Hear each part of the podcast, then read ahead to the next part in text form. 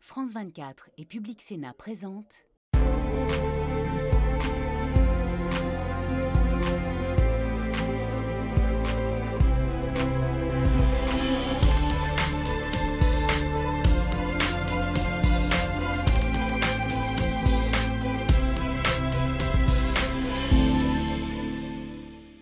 Merci de nous rejoindre au Parlement européen. Il nous faut cultiver notre jardin. Nous allons parler en effet agriculture car des protestations ont embrasé le monde rural en Europe avec divers motifs, trop d'exigences écologiques, de concurrence déloyale. Et puis euh, euh, c'est vrai que déjà en 2019, elle secouait les Pays-Bas, la Belgique où les éleveurs euh, étaient vent debout contre les plans de réduction du cheptel pour diminuer de moitié les émissions polluantes d'azote d'ici 2030 normes environnementales jugées trop lourdes en France, en Allemagne actuellement. Une crise agricole qui a aussi gagné le sud de l'Europe où les agriculteurs euh, sont en proie aux effets du réchauffement climatique et s'estiment insuffisamment aidés. Les pays d'Europe de l'Est ont aussi de leur côté euh, bloqué les importations de céréales et volailles ukrainiennes facilitées euh, depuis euh, la guerre en Ukraine et qui font chuter les prix, sans oublier les critiques contre les grands accords de libre-échange noués par l'Union européenne et qui favorisent une concurrence déloyale pour nos agriculteurs. Dans ce contexte, nous verrons s'il faut réviser la politique agricole commune qui représente quand même un tiers du budget européen et s'il faut ralentir l'application du pacte vert impulsé par la Commission européenne. Pour en débattre aujourd'hui, deux bons connaisseurs hein, de ce monde rural. Jérémy De Serle, bonjour. Vous êtes eurodéputé français du groupe Renew, euh, donc euh, au Parlement européen, c'est la majorité présidentielle en France. Euh, éleveur de profession, ancien président d'ailleurs des jeunes agriculteurs. Et puis face à vous aujourd'hui, une luxembourgeoise, Tilly Metz, bonjour. Bonjour. Vous êtes membre du groupe des Verts au Parlement européen. Alors, on va regarder un tout petit peu les chiffres. en effet, entre 2023 et 2027, les pays membres de l'Union européenne ont disposé d'un budget annuel total de 53 milliards d'euros euh, donc par an. Hein, au titre de la politique agricole commune et les agriculteurs français reçoivent 9 à 10 milliards d'euros d'aide directe chaque année, un cinquième donc pour ce seul pays euh, agricole euh, et pas les 26 autres. Donc la France est la première bénéficiaire et c'est celle qui râle le plus, hein, j'ai envie de dire non? Je ne sais pas s'il faut trouver euh, automatiquement une relation entre la colère et la protestation paysanne et le, euh, les subventions euh, européennes qui sont aussi conditionnées à tout un travail que réalisent très proprement, pour le coup, les agricultrices et les agriculteurs français. Et aujourd'hui, s'il n'y avait pas la PAC, pour bon nombre d'agriculteurs, il n'y aurait tout simplement aucun revenu. Il n'y en a déjà pas beaucoup, mais il n'y en aurait aucun sans l'accompagnement de la politique agricole commune. Alors on peut euh, effectivement, et on doit euh, euh, l'améliorer, faire en sorte qu'elle soit encore plus en adéquation à la fois avec nos ambitions environnementales, mais aussi avec la dimension économique qui pèse sur nos agricultrices et nos agriculteurs. Mais aujourd'hui, euh, la PAC, si elle doit être changée, elle doit malgré tout euh, rester et son budget doit rester euh, le plus conséquent possible. Par rapport au budget, en effet, c'est un tiers quasi du budget européen qui va vers la politique agricole commune. Donc c'est un instrument d'orientation, ce serait en fait un instrument d'orientation idéal. Mais quand on regarde où va effectivement cet argent, donc 80% de cet argent va à 20% des paysans, donc à une euh, minorité. Et justement, le problème, c'est que la marge euh, qu'ont les paysans, leur revenu, en fait, il est beaucoup trop faible par rapport à leur travail. Donc il faudrait vraiment permettre aux paysans et aux paysannes de vivre de leur travail, de leurs produits. Il ne s'agit pas de ne plus avoir de politique agricole commune. Je ne dis pas ça. Mais il faut un changement de paradigme, il faut un changement de système et ne plus fonctionner selon le système qu'on donne de l'argent par rapport à la grandeur de la surface, ce qui forcément privilégie les méga grandes entreprises agricoles et au défaveur des petits paysans et paysannes, des petites entreprises paysannes. Une réaction sur ce point, Jérémy De Serle C'est vrai, hein, sur la France, 20% euh, des agriculteurs français possèdent 52% des terres agricoles et touchent 35% euh, des aides européennes. Il y a quand même effectivement des éléments euh, de distorsion à la faveur d'une grande agriculture productiviste. Mais et justement, ça, beaucoup veulent parler d'agriculture industrielle. Quand on donne des chiffres, il faut donner effectivement les vrais chiffres. Et ce n'est pas vrai aujourd'hui. que 80% des aides PAC vont qu'à 20% des agriculteurs. C'était vrai dans la PAC avant. C'était vrai dans la PAC avant.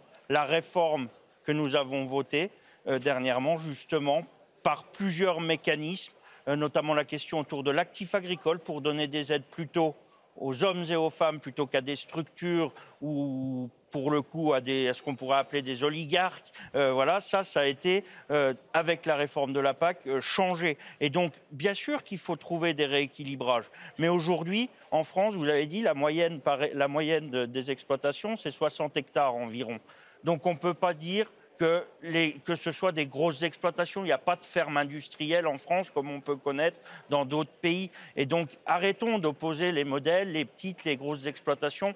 La bonne taille, c'est là euh, où une exploitation est en adéquation, sa taille est en adéquation avec le nombre d'unités de main-d'œuvre. Et donc, à chaque fois qu'il y a autant d'agriculteurs euh, que, de, que, enfin, que c'est en, lien avec le nombre d'hectares, eh bien, euh, voilà, on se rapproche de l'actif agricole et donc ce n'est pas une grande exploitation automatiquement. Mais, comme le système n'a pas véritablement changé, donc les chiffres bah, que j'ai que j'ai énoncés, ce sont les chiffres de la Commission, ce pas des chiffres. pas dit que Et aujourd'hui, on a la réalité qu'aujourd'hui aussi encore, il y a carrément 1000 entreprises, petites et moyennes entreprises agricoles qui disparaissent chaque jour au sein de l'Union européenne. Donc c'est un ras-le-bol fort compréhensible des paysans et des paysannes qui vont sur la rue. C'est la fameuse goutte qui fait déborder le vase quand on sait à peine vivre et quand on vit à travers des subsides européens. C'est pas ça Et dans ce ras-le-bol des agriculteurs, comme vous dites, il y a dans les motifs de revendication les normes environnementales qui seraient euh, trop lourdes, avec euh, notamment la question euh, des jachères obligatoires. Est-ce que vous entendez ces arguments, Tilemes moi, j'entends très bien qu'il y a, euh, pour beaucoup de, gens, quand vous avez dit qu'il y a deux jours par semaine euh, qui sont accordés à du travail administratif, c'est clair. Les paysans et les paysannes, c'est pas ça qu'ils veulent faire. Ils sont pas des gens qui veulent être euh, dans, l'administration, et ça, c'est fort compréhensible. Mais là, l'histoire des 4% de, de jachère, il faut mesurer l'impact, et on a des études, mesurer l'impact que ça aurait, parce qu'on prend toujours l'argument qu'il faut cultiver là-dessus pour la sécurité alimentaire, alors que des études d'impact montrent bien que ça ne change rien. Au contraire, ces jachères, elles contribuent à la biodiversité, elles contribuent à ce qu'on ait des abeilles, des insectes. Donc la biodiversité qui est indispensable au futur de l'agriculture et, aussi à l'actualité, aux situations actuelles précisément dans euh, l'ensemble des textes qui sont en train d'être votés, euh, qui ont été votés lors de, dans cette mandature de votre Parlement européen. On a beaucoup parlé du pacte vert comme l'une des causes du malaise agricole. 30 textes qui ont déjà été votés, qui ne sont pas encore appliqués, hein, précisons-le. Euh, est-ce que c'est un épouvantail, c'est une contrainte réelle? En tout cas, ça suscite énormément d'ébullition dans ce Parlement les agriculteurs, ils sortent en ce moment par manque de considération et par, manque de revenus. Et ce qu'ils voient avec le pacte vert, qui est effectivement pour l'instant, qui a, a aucun, impact, aucun impact parce que les textes ne sont effectivement pas en application, ils se rendent compte et les agriculteurs euh, euh, jugent, analysent et anticipent aussi pour leurs exploitations agricoles, ils se rendent compte que l'Europe a envie de mettre un certain nombre de contraintes supplémentaires qui peuvent être des fois justifiées, même très souvent, euh, sur les agriculteurs, mais sans moyens. Ce que demandent les agriculteurs, c'est donnez-nous des moyens techniques, des moyens financiers, euh, une feuille de route, des études de faisabilité. On a souvent parlé, il faut des études d'impact. On sait ce que ça va donner si on euh, suit à la lettre ce que la Commission, si on avait suivi à la lettre ce que la Commission nous proposait. Effectivement, c'est un désastre en termes de production. Le Parlement a pris ses précautions. Il y a beaucoup de textes qui ont été débattus avec beaucoup de. Mais votre euh, groupe Renew, d'ailleurs, euh, il a voté euh, un coup, un coup pour, un coup contre les. il y a eu quand même une grosse, une grosse alliance de la droite traditionnelle, donc Parti populaire européen, de l'extrême droite, pour contrer un certain nombre de grands textes, loi de restauration de la nature, emballage, diminuer de mm. moitié l'usage des pesticides qui a été rejeté finalement. Mm il y a une certaine ambiguïté. Vous, êtes à droite ou vous êtes à gauche dans ce débat qui est, très droite-gauche Justement, c'est bien le problème, c'est que la gauche, et surtout l'aile écologiste et la droite, ont voulu polariser les débats. Et en gros, c'était soit toute écologie, soit rien du tout. En gros, c'est pas de pesticides, pas de NGT, pas de. En fait, il faut un peu de tout à un moment donné. Et nous, ce qu'on a essayé de faire, c'est d'avoir des positions équilibrées où à la fois on apportait des, moyens aux agriculteurs et puis on, on essayait quand même d'aller chercher les ambitions environnementales. La polarisation a, tué finalement euh, les ambitions qui étaient les nôtres. Tilimès, je voudrais euh, vous entendre sur cette question des moyens, car le pacte vert, ça va apporter euh, des nouvelles normes, des nouvelles règles qui vont s'imposer aux agriculteurs. Mais est-ce qu'il y a les moyens suffisants pour que cette transition écologique soit acceptée par nos exploitants agricoles? Mais c'est là justement, c'est très bien que Mme von der Leyen récemment a dit il faut un dialogue constructif avec les paysans et paysannes. Bah, ce dialogue constructif, il aurait, on aurait dû le, lancer beaucoup plus tôt. Mais euh, laissez-moi juste dire qu'en fait, l'écologie et les paysans, ou les écologistes et les paysans et les paysannes, on a les mêmes combats. Ce sont les combats contre les changements climatiques, contre la sécheresse des sols, contre les sols qui, sont, qui ne sont plus sains, qui ne plaident euh, permettent plus de récolte à l'avenir. Ce sont aussi des combats contre les accords de libre-échange. Par contre, ce sont, des, ce sont, des, combats pour des clauses miroirs aux frontières. Donc on a en fait les écologistes et les paysans et les paysannes, on est du même côté, on a les mêmes combats pour un futur de l'agriculture et pour une vie digne et des revenus dignes euh, pour les, paysans et les paysannes. En même temps, vous avez au Luxembourg, alors particularité quand même, interdit le glyphosate, hein, donc cet intrant, entre 2021-2023, euh, euh, seul dans l'Union à l'avoir fait. La justice euh, vous a obligé un peu à rétropédaler, notamment sous la pression des, lobbies chimiques. Hein. tout ça, est-ce que ça, montre, ça a démontré qu'un autre modèle d'agriculture était possible? Bah, on sait très bien qu'un autre modèle d'agriculture est possible si on soutient les paysans et les paysannes pendant cette transition. Il faut des moyens financiers, c'est clair, et c'est justement l'argent de la politique agricole commune, c'est vers là qu'elle devrait aller. Alors ça, aider pas à réaliser cette transition écologique. Il faudrait du conseil sur le terrain. En fait, moi, je vois, et je, vais finir sur, sur ça euh, pour, cette intervention, moi, je vois ces mouvements des, paysans et des paysannes partout dans l'Europe, en fait, comme des mouvements de libération, de libération d'un certain féodalisme, d'une dépendance par rapport à l'agrochimie, par rapport aux pesticides, par rapport aussi euh, euh, à tout ce qui est les, grandes industries de, la distribution. Mais Monsieur De Serre va vous dire qu'ils ne veulent pas s'en libérer. Est-ce que c'est le moment d'arrêter les pesticides dans ce contexte de crise agricole Nous avons en France et en Europe la chance d'avoir l'agriculture la plus réglementée du monde, la plus sécurisée du monde, qui repose sur les standards de production les plus élevés au monde en matière d'environnement et en matière de bien-être animal. Je ne dis pas qu'il ne faut pas progresser, et les agriculteurs n'ont jamais refusé de progresser, sauf que nous sommes déjà les meilleurs du monde. Arrêtons de toujours taper sur les agriculteurs. C'est la pause environnementale d'Emmanuel Macron. Je ne sais pas si c'est la pause environnementale. Ce qu'on veut, c'est des moyens. Ce que les agriculteurs attendent et veulent, c'est de la considération et des moyens. Et pourquoi pas piocher dans le budget de la PAC alors? Eh ben, mais parce que le budget de la PAC, il aide déjà à ça.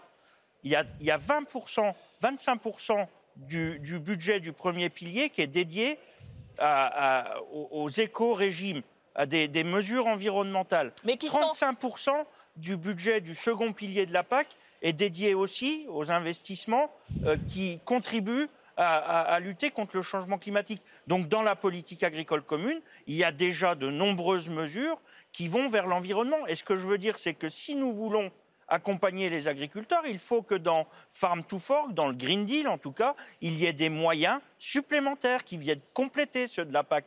Je ne dis pas qu'il ne faut pas que la PAC continue à accompagner la transition, mais il faut que Farm to Fork, il faut que les ambitions environnementales... La stratégie de la fourchette à l'assiette... Eh ben, il faut euh, aussi qu'elle mette des moyens sur la table.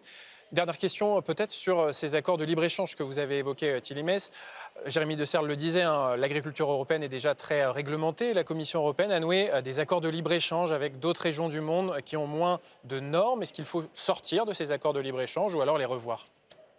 Bah, si on veut réaliser une, transition écologique, il faut vraiment questionner euh, toute cette globalisation dans le secteur de l'agriculture. Il faut vraiment, ce, ce qui est clair, c'est qu'il faut soutenir les chaînes de production locales, où le paysan et la paysanne a aussi beaucoup plus à dire par rapport à la détermination des prix, par exemple. Maintenant, ce sont les grandes euh, chaînes agroalimentaires et les grands distributeurs qui décident sur les prix et qui mettent alors énormément de pression sur les paysans pour baisser au maximum le prix, qui en sort très peu de son travail. Donc c'est clair, euh, soutenir les chaînes de production locales, euh, favoriser le contact aussi direct du consommateur avec les agriculteurs, agricultrices, pour moi c'est vraiment une histoire de, dignité. Donc aussi. des circuits courts, vous dites pas, on va pas, on va pas faire voler du bœuf depuis l'Argentine, quoi, en fait. Ben voilà, il faut se demander pourquoi on fait ça. On n'a pas besoin de ça. On a une production européenne très bonne avec des normes qu'il ne s'agit pas seulement d'avoir sur le papier, mais qu'il faut appliquer. On a des normes très élevées en Europe. Pourquoi importer, vous êtes d'accord avec bah. Pourquoi importer des produits où forcément les agriculteurs et agricultrices européennes ne peuvent pas concurrencer, où il y a des pesticides, où il y a encore moins de respect du bien-être animal. Pour conclure, Jérémy De Serle, l'accord qui est en train d'être négocié par la Commission avec le Mercosur, avec l'Amérique du Sud, c'est une grosse erreur? Moi déjà, j'espère que ça a échappé à personne, que la France et les parlementaires français ici au Parlement européen, associés avec d'autres parlementaires d'autres pays, se sont opposés depuis 2019, mais même avant, euh, à la signature de cet accord pour des raisons environnementales, certes, mais pour des raisons aussi euh, en termes d'agriculture et d'alimentation, parce qu'il n'y a pas les mêmes respects, les mêmes, le même respect des, normes. Et en tout cas, ce n'est pas les mêmes normes. C'est scandaleux aujourd'hui, je vous le dis, c'est scandaleux, c'est même provocateur de la part de la Commission pendant que les agriculteurs sont sur la, sur la route et se plaignent justement de distorsion de concurrence, c'est scandaleux et provocateur de la part de Dombrovski, du commissaire Dombrovski, de dire on va continuer à avancer. C'est scandaleux, c'est inadmissible pour les paysans. On a réussi à vous mettre d'accord au, finish finalement. Merci à vous d'avoir très bien illustré euh, ce débat euh, sur écologie, économie. Et très bonne suite des programmes sur nos antennes.